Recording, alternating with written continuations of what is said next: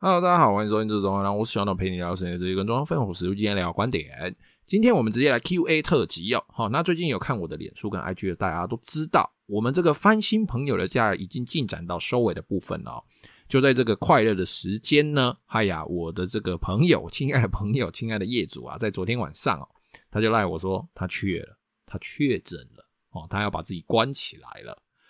好啦，虽然我是共存派哦，我个人觉得确实确诊还好，疾病本身没啥可怕，我都打三剂疫苗，不然你还要怎样？哦，疫苗都打，口罩也戴了，手也洗了啊，该来就来没。但是呢，因为我怕中奖的原因哦，是因为我中奖了就要隔离，然后我手上的工作就会直接爆炸，然后大家都会怕我，我没办法跟人家接触，没办法没没没办法跟工班讲一些事情，然后没办法跟业主讲事情。哦，那我自己也怕说，诶，我确诊之后会传染给我家人，我有我有家人是没办法打疫苗的。好了，虽然共存还是唯一解方了，但是这一波我想就是能闪就闪啦。总之啊，我这个亲爱的朋友他中标了，那本来是打算说这些收尾完，剩下一些什么小家电啊，然后一些什么家具他就自己处理啦。但是想不到吧，嘿嘿，通通这些事情现在都要落到落到我身上了。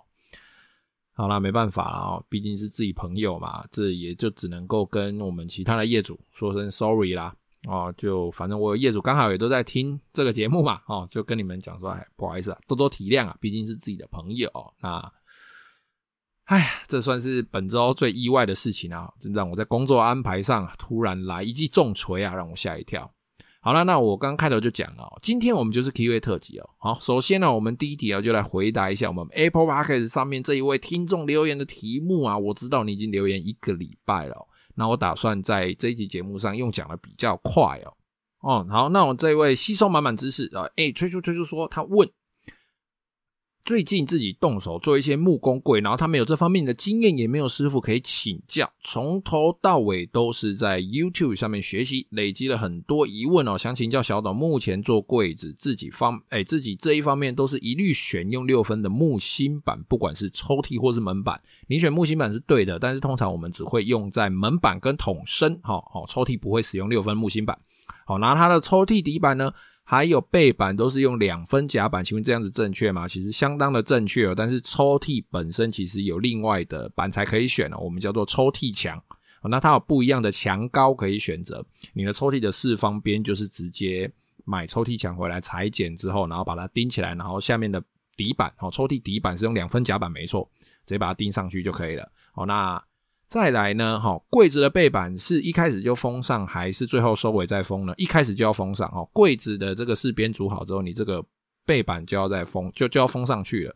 好，那如果说再来就是说，如果做抽屉要预留滑轨的空间，这个阿收比我会怎么抓呢？其实就看你滑轨多厚，你的两边两只滑轨嘛。滑轨多厚你就扣多少，就这样这么简单。OK，那有一些滑轨它本身阿收比阿收比就间细啊，哈，这个误差公差，这个阿收比比较大一点的话呢，你就可以留多一点；那阿收比比较小，你就要留得精准一点。哦，那你说，因为你已经做了两个柜子都出现不方正的问题哦，虽然第二个餐厨柜有比较好一点，但是前后还是有两三 mm 的误差，这算正常吗？两三 mm 不算正常，当然秋楼抽一点的师傅可能会做到有两三 mm 的误差，但是一般来说我们在做滑轨，好做柜子做抽屉的这个空间其实不太容，其实不不太能够允许会有两三 mm 的误差，超几分呐。这个一分大概就是一片一片一分甲板，我他妈我在讲废话哦，一分就是一一分甲板的厚度，对，反正就是。这三 m 的厚度呢，其实对于滑轨来说，它是一定会造成它不顺的哦。好，然后呢，所以你这样子两三 m 的误差，我觉得应该是组装方式上有一些问题，不然就是你裁切板子的那一块的的那一台机器哦，它本身可能不是那么方正哦，它没有垂直，没有水平哦，你这个你可能要校准一下。再来哦，你说你外框要做到四方有什么美感吗？你是使用斜孔、砌砖孔？然后最后锁上还是都会跑掉，没错。你如果是使用锁固的方式，其实呃蛮容易跑掉的。而且再加上你刚刚算第二个问题还是第三个问题哦，那个背板的问题，一开始封上还是最后收尾再封上哦。其实你光这个程序错了，你的柜子就不容易正了哦。然后再加上看起来你的这一些问题都算是呃，感觉就是你的裁板机可能不是那么的方正哦。因为如果你的板子裁出来是垂直水平的话，你怎么组？哦，它某一些方向一定是平行，一定会平行，或者是它一定会垂直。好，那再来呢，就是组装的顺序，它也会影响到你柜子的平行跟垂直。好，说回来哦，你这个外框哦是要做到四方，就是你的四方垂直水平，其实就是你的背板裁到你的柜子本身外最外围的尺寸。比如说你的柜子要做一百乘一百，好，那你的板你的背板就是裁一百乘一百，然后在你四框都已经组上去组好了，你旁边螺丝先不要锁到紧，哦，锁到大概七分紧八分紧就好了。哦，那这个时候你再把你的背板从背面盖上去，然后利用背板的垂直水平哦，去把旁边的板，就是那个柜体本身跟这个背板摸平，用手去摸平捏紧，固定好。我、哦、看你用什么固定，螺丝也好，定向也好，那你把它固定好之后，你再把你的斜孔螺丝再锁紧。哦，这样子我想应该就不会跑掉。哦，就算跑掉，应该也不会跑那么多。哦，那再来呢？哦，你问说，哎，一般装潢打钉会上胶之后再打钉固定吗？会，好，然后而但是要不要上胶，上什么胶，哦，那或者是上胶后要不要再打钉，呃，这看情况。但是如果有上胶要打钉的话，通常是天花板吧，哦，那一定是会上胶，而且还会再打钉固定的。好，那小董哥，你是否可以给分享一下，如果新手要自己 DIY 系统衣柜应该有的流程呢？OK，这个嗯，简单来说就是裁板子、组装、盖起来、做抽屉、做门板。哈、哦，那你是 这个呃，这个你自己来私讯我哈，好不好？你你来私讯我，然后我会给你一些比较详细的流程，因为这个讲深了，在节目上会非常的无聊，boring，真的会非常非常 boring。我一直在跟你讲六分木芯板、三分夹板，我中间要扣多少，叭叭叭叭叭，这讲起来会非常非常的无聊、哦。好，那最后呢？你说接下来想做一个木工衣柜，不想要买贴皮的板子，最后再用油漆的方式。油漆除了会有刷痕之外，还会有什么问题呢？油漆基本上，呃，有刷痕之外，看你用什么油漆。有的人他觉得，哎，DIY 我用水泥漆直接刷在柜子上。我告诉你，那个柜子就算你做好了，你大概用个三天，不用三个礼拜，三天，你那个手这样摸那个门板一定会黑掉。所以你油漆的选择必须要正确，然后制作的方式也必须要正确。所以你说你要 DIY 做衣柜，跟你要做这个柜子，不想用贴皮，想用油漆的方式哦，这个你自己来私讯我，我会给你比较呃比较详细的解答哦，这样子。那也非常谢谢你的五星留言，谢谢。好，再来哦。这几个私讯就是在这这几个问题，就是在我私讯中我都已经有回答过的哦。第一位朋友问说，近期房屋装修在寻找设计师统包的时候呢，有遇到其中一位设计师或统包哦，他自己打或统包，讨论说呢，呃，就是他们在讨论这个比较大方向的平面图哦。讨论完大概啊，我猜应该是一开始可能丈量完画一张简单的图而已哈，就讨论这样之后呢，对方呢哦，就这个设计师统包哦，他。先提出要先让拆除泥作进来做啊，在后续后续再进行木作、水电等等的报价。他说要拆除后才能有比较精确的尺寸，才能评估后面木作的报价。但是呢，呃，我们这位听众说，但他原有的房子仅有一些木作柜哦，没有过多的装潢包覆。请问在整体没有完整的工程报价，仅有拆除泥作。报价后续工程费不明确的情况下，适合让他施工吗？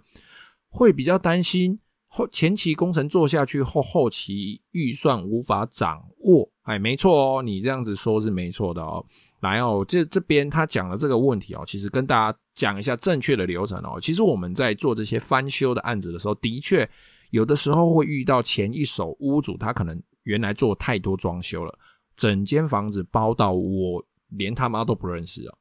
那房子就是包的非常非常的过分哦，只能讲过分哦，因为毕竟是以前装修风格的关系嘛。好，那我想呢，这一位设计师，这一位同胞，他说要先让拆除跟泥作进来做，我觉得这是不正确的哦。其实这一点光是这样子听就很奇怪，就觉得说他是不是经验不够吗？还是说他有什么考量的地方哦？这个我们不知道。但我这边跟大家介绍一下哦。通常我自己在做的正确流程哦。第一个，我们进来看之后，哎呀，这一个房子有非常非常多的装修，的确我们没有办法做实际的木作报价，做实际的水电报价，因为中间我到底要拆多少东西，拆开之后里面会不会有什么惊喜哦？那真的跟拆惊喜包一样，有时候是惊吓包哦。你根本没有办法预测这些里面到底有什么东西，会有什么意外哦。那这个厕所可能这个瓷砖打下去，里面还有一层瓷砖哦，这个我们都遇过。所以呢，一般来说，我们会直接跟业主先报现在的拆除清运的价格。OK，那拆除清运结束之后，我们才会再来进行丈量，重新规划。所以。业主如果说，哎，有鼠疫让我们做，那在前期这个算是怎么讲？发想期哦，在这个大方向的平面图啦，把大方向的讨论的时候，大家都谈得来。这个时候呢，我们会希望业主把我们当成一个，我就是来帮你拆除的人。好，我就从这边在拆除的过程中，也顺便去了解这间房子的线路，去了解这一间房子本身的体质，那它可能会有什么小问题或什么大问题。哦，那就这样子拆拆拆拆拆，一路拆，然后什么什么线啊，然后包含这个厕所粪管啊、排水管、无微不微这些东西，通通都确定好了，我们才会再进行下一个步骤，才会再进来丈量完这个丈量这个拆完的尺寸哦，它实际墙壁可能多长，可能原来装潢包出来包很厚，包十五公分多少的哦，或者是诶，它有些墙壁搞不好是假的哦，有一些可能是隔间的。我们曾经就猜过那个墙壁，以为它是石墙，就是它是砖墙，因为它那个房间就是，总之你会觉得它是一道砖墙一路延伸过来，只是它那边故意做一个假的墙壁，上面有柜子这样子，哈，就是觉得就是从砖墙上面做一个做一个木工的柜子出来。哦，做一个木工的墙壁出来，结果拆下去之后，发现他是把的确原来在那个地方是应该要有一道墙，但是他先把那一道墙打掉之后，打一半哦。我们把那个木做的，就是他旧的装潢拆开，里面是拆一半的红砖墙哦，非常夸张哦。哦，像这种就是会直接吓一跳。那刚讲到哪里？哦，刚讲到说，哎，这个拆完之后，我们就开始丈量这个实际尺寸嘛。然后那包含我们有哪些地方要不要补墙？哦，就是结构上的补强，或者是说，哎，我们水电的管线是不是应该怎么走？其实，在这个时候都可以一目了然。这个时候其实都可以，呃，估出一个比较正确的价格，因为你把东西都拆完了，剩下就是把东西加回去嘛，包含泥作、包含水电，哦，包含木作等等，油漆窗帘这一些，就是它就回到一个正常的轨道上了。但是呢，这一位这一位设计师，这一位同胞，他说要先让拆除跟泥做进来，说泥做到底进来干嘛？我不懂，齁，就是我不懂说为什么泥做这个时候要进来，因为你泥做这个时候进来，好，我把旧的东西拆完了，哈，我把所有的洞都抹平了，那请问一下，在后面水电进来的时候，如果你刚好有管线经过你抹平的地方，你是不是又要再把原来泥做做的那个新的东西再把它打掉？这就重工了嘛，就浪费成本了嘛。好，这样子，我想我这样子讲应该是没错。所以哦，你说在这个没有，就是你这个没有一个整体的工程报价，然后只有泥做，只有拆除的报价，然后是不是这个预算这么不明确的情况下，你是不是还要让他做？我是建议这位朋友他可以再三思哦，建议他多想一下，因为呃，通常我觉得会这样子做，应该是经验上可能比较不足。哦，那也很有可能你一做下去，他真的就是只做拆除跟你做，剩下你就自己想办法。哦，那可能你钱又多付了或怎么样的，这个我会建议先拆除，拆除完，哦，就算拆除的过程中，假设哦，比如说哎、小董去帮你拆，然后拆完了，你中间发现小董妈这臭鸡巴，做事乱做，好，好，那没关系，至少你拆除完成，拆除完成，你留下一个空的屋子。后面进来的人，大家估的条件都是一样的，就是进来我泥做要做多少，水电要做多少，木做要做多少，不管是谁进来都是一样的，并不会有那一种包在里面的。我今天要猜猜看，哎，可能这一个木作打开它最最糟的情况是怎么样，或最好的情况是怎么样？那像我们算是相对有经验一些的，喝个水哦。算我们就是我们算是怎么样？自诩为有经验的人呐，哦，我们通常都会建议，就跟业主大概评估一下，哎，这个拆开可能最糟的情况是怎么样？如果再更糟，哦，那我真的是觉得几率很低的。我们会把所有的很糟的情况跟业主讲，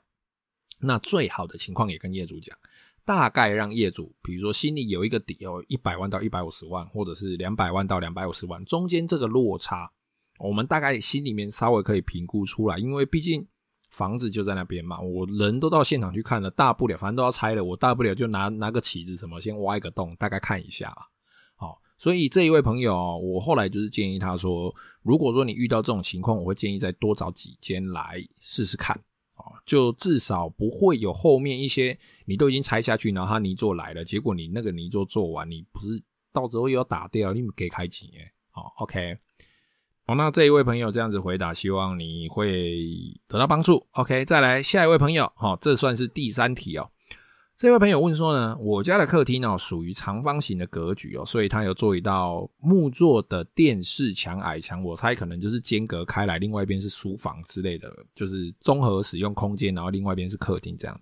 他说呢，在施作之前啊，他有跟他的同胞说他会购买五十寸到五十五寸之间的电视哦，应该就是五十五寸啊。他说呢，请以这样子的条件设计这座电视墙。哦，那他说他当时呢也没有想太多，那他也没有想到说他需要在电视墙上安装电视架，那统包也没有跟他问哦，就这个帮他设计的这个统包也没有问哦，那就在电视墙做好之后，他才想到，但是现场的木工师傅已经退场了，哦，所以即使他跟统包说他这个就是，哎，不是，是这个统包跟他说。它这个电视架，你可以安装在可以钉的区域。我不知道这个可以钉的区域范围到底有多大，或者是它可以钉的区域是安单纯安装在脚材上。他说他自己依然不敢乱钉啊，因为呢，他很怕哦，他自己照着位置钉，结果最后最坏的结果是电视掉下来，然后这个电视就坏了，这样，然后电视墙也损毁了，然后可能这个桶包括木工师傅会跟他说：“你这是人为的，所以不负责哦。”就是这个担心是有道理的。那我们这一位收听的朋友，他说他目前的想法呢，他愿意再花钱请木工师傅跑一趟来安装电视架，但是他需要有合理的保固。哦，他觉得说，哎，是不是保固一年哦？但他觉得一年好像有点短哦。自然天灾不考虑的情况下，他觉得他这一年后如果电视掉下来，电视坏，哦，就不说了，电视。电视砸坏就算了，墙可能也毁了喔，这样他觉得他花钱做这个电视墙好像有点冤枉，想跟我询问一下，一年的保固是业界的标准吗？还是他可以要求更久呢？另外啊，就是这个电视架是属于第二期的工程部分喔，就剩下电视架还没安装，保固日期双方也都还没有什么共识喔。统包有约说要验屋之后再请款，但是他会想要等木工师傅来安装好电视架后再一起完成验屋，确定好保护，再。再给这个第二期的款项，他想问说这样子合理吗？那问说是不是我这边有更好的经验跟建议？然后那这个东西我有在在私讯有回他了。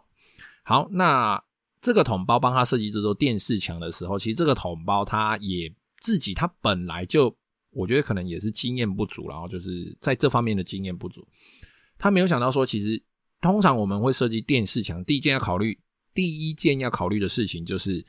这个电视墙要放多大的电视？好，那这个电视是要放在电视柜上面，或者是要挂在墙壁上面？这个就已经影响了一开始这个电视墙它做的方式，好，它做的形状，它做的的很多的条件，哦，所以当然了，统包这个时候没有跟这位业主问嘛，但是必须坦白说，这部分其实就是业主找统包来的某些风险，因为统包毕竟在设计上。可能有一些人讲的保守一点，算了，我直接讲，反正就是很多统包呢，其实它大部分就是本身就是本来是在工地做做厂商的哦，做一些这钢而已，哦，他可能是淘球，但是他可能对于这种跟业主应对的哦，他需要的一些比较细节的的这个需求经验没有到那边，所以。讨论中，他当然就不会提出丢出一些问题去给业主嘛。哦，那业主自己也没有想到，当然啦，产生的结果就会像现在这个样子，东西都已经做好了，但是他才想到要装电视架，到底要装在哪里？到底要怎么装？哦，那虽然说木工师傅退场了，但是这个统包跟他说，电视架可以自己安装在可钉的区域。这个可钉的区域呢，我觉得，哎，既然是木工做的哈，我想这个电视墙应该会有脚材，哦，里面会有脚材。那因为不知道它面板是贴什么的，然后就是我们这个电视墙它外面的板子是贴什么的，但是呢，基本上这个电视架哦，你如果把它锁在脚材上，两侧有锁，锁两只、三只、四只、五只、六只以上的螺丝，一边两只啦，哈，一边两只以上、三只以上，我想五十寸到五十五寸，在我们正常施工的情况下，这个大概一寸长或八分长的螺丝有锁进去，有锁好，有锁紧。五十寸到五十五寸的电视，我想装上去是不会掉下来的。